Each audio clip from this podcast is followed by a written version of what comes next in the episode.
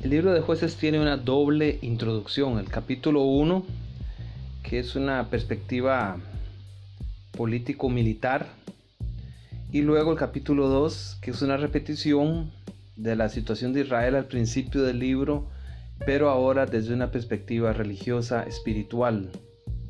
Y luego el libro cierra con una doble conclusión o doble apéndice. Los capítulos 17 y 18, que es la historia de Micaía, Jonatán y los Danitas. Y la otra historia que va del capítulo 19 al 21, que es la historia de la concubina de Levita, así como lo que sucedió después de todo ese relato triste del capítulo 19. Y esta última parte es para señalar que realmente Israel estaba mal. Ahí llegó al punto que no tenían más líderes capacitados, gente consagrada a Dios que pudiese ser una luz. Y por eso se repite en el versículo 6, en aquellos días no había rey en Israel, cada uno hacía lo que bien le parecía. Y esa idea se repite al inicio del capítulo 18, versículo 1, cuando se habla de la continuación del relato de Micaía, el hombre que hizo negocio con la religión. Y se nos habla que la tribu de Dan, que no eran las tribus más grandes ni impactantes de Israel, que también se caracterizó por ser una tribu bastante descuidada y que dejó su preocupación de conseguir una tierra cuando ya otras tribus ya estaban ubicadas. Y de eso nos habla el capítulo 18 ellos enviaron espías para que fueran a reconocer la tierra.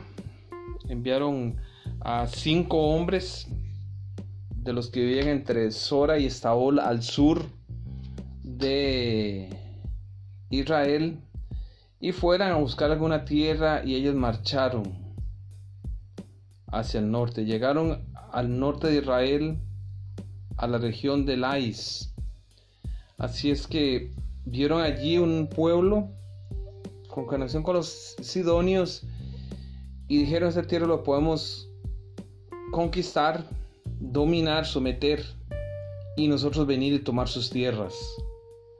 Así es que regresaron y en ese viaje ellos se toparon con Jonatán el Levita.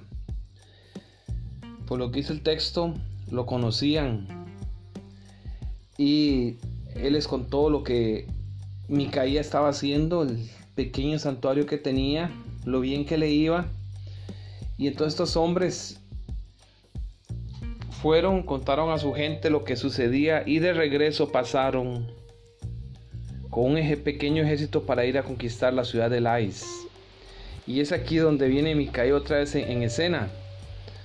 Llegaron allí con 600 hombres y dijeron, necesitamos la presencia de Dios, queremos que tú seas, le dijeron a Jonatán, nuestro sacerdote, y de esa manera que nosotros podamos tener éxito en esta campaña. Y le dijeron, no te preocupes, nosotros te vamos a sostener, a pagar. Y es mejor que seas el sacerdote no de una familia, sino de una tribu. Y Jonatán, viendo que hay una posibilidad de un trabajo más grande y de más influencia, dice el texto que aceptó, gozoso y tomaron la imagen de talla de Micaía, el efod, los serafines y la imagen de fundición. Así es que se unió con ellos y aunque Micaía quiso ir a pelear, estos hombres lo desanimaron porque eran más fuertes, tenían más hombres y más ejército.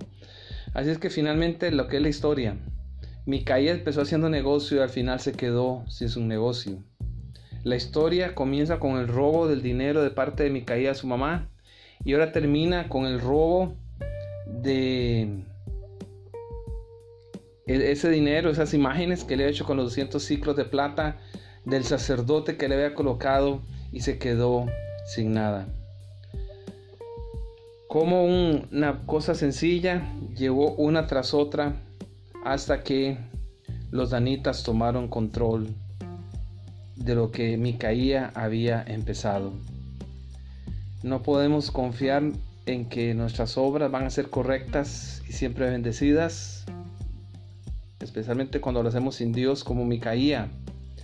Y también no podemos pensar que los danitas les fue bien, conquistaron la tierra, se quedaron allá, pero de allí en adelante Dan no ejerció una importante influencia en la historia de Israel.